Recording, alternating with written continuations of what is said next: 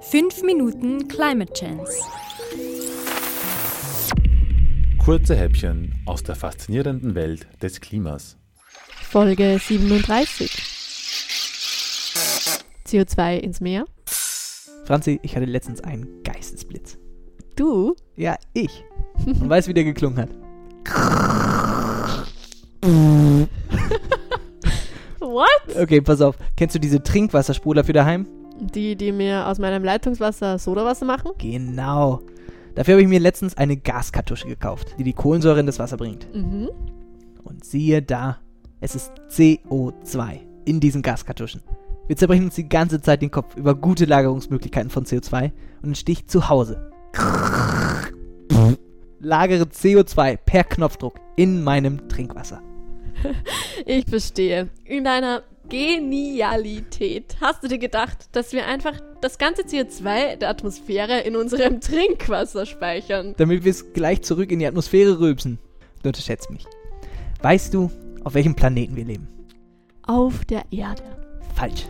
Dem blauen Planeten. Zwei Drittel der Erdoberfläche ist nicht Erde, sondern Wasser.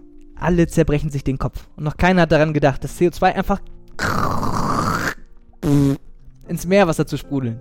Du bist einfach genial. Aber im Ernst. Die Idee ist erstmal wirklich nicht ganz dumm. Schließlich haben auch schon viele Wissenschaftlerinnen und Wissenschaftler die Möglichkeit in Betracht gezogen. Ich bin nicht der Erste. Ich fürchte nichts.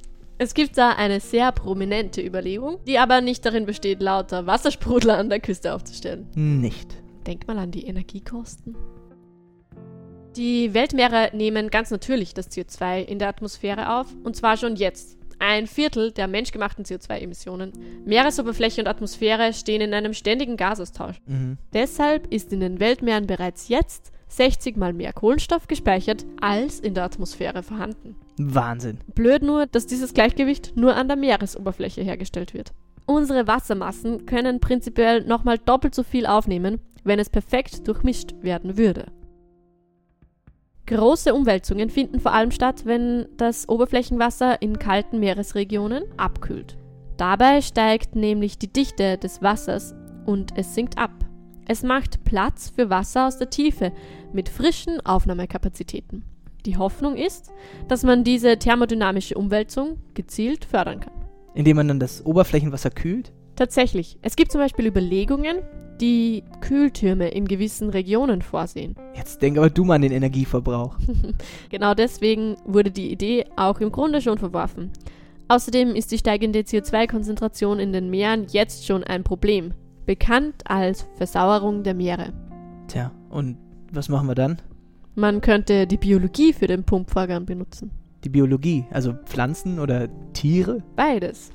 Du erinnerst du dich an Photosynthese? Natürlich, das ist der beste Prozess im Universum. Die Pflanzen wandeln mit Hilfe des Sonnenlichts CO2 in Biomasse um und setzen Sauerstoff frei. Genau. So machen das auch die Algen in unseren Meeren. Und wenn die dann von Meerestieren gefressen werden und wieder ausgeschieden werden, sinkt der Kohlenstoff in die tiefen Wasserschichten. Okay, dann brauchen wir mehr Algen, um den Vorgang noch weiter zu beschleunigen. So die Theorie. Man führt zusätzlich Nährstoffe zu, die für das Algenwachstum benötigt werden. Und was für Nährstoffe sind das? Man schaut hier auf Stickstoff, Phosphor und Eisen. Da es in einigen Meeresregionen zum Beispiel genügend Stickstoff und Phosphor gibt, aber ein Eisenmangel das Wachstum limitiert, ist die Düngung mit Eisen eine populäre Variante. Wie, man wirft dann einfach Eisen ins Meer. Das war die Idee. Und das löst dann unsere ganzen CO2-Probleme. Das war die Idee. Und jetzt? Jetzt kommt das große Aber? Die Idee der Algendüngung hat sich in Tests als deutlich ineffizienter erwiesen als gedacht. Außerdem, es ist eine echt gefährliche Idee, einfach so das riesige Ökosystem Meer mit Mengen von Nährstoffen aus dem Gleichgewicht zu bringen. Schließlich hätten wir hier von mehreren tausend Tonnen Eisen gesprochen. Die Folgen wären schlicht nicht abschätzbar und der Eingriff extrem tiefgreifend. Also bleiben wir bei der Devise, weniger CO2 in die Atmosphäre pusten. Das Herausholen wird nämlich ganz und gar nicht einfach. Da war meine Idee mit diesem Trinkwassersprudeln doch nicht so genial. Man könnte fast sagen, sie ist ein bisschen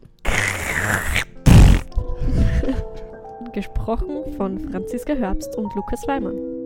5 Minuten Climate Chance.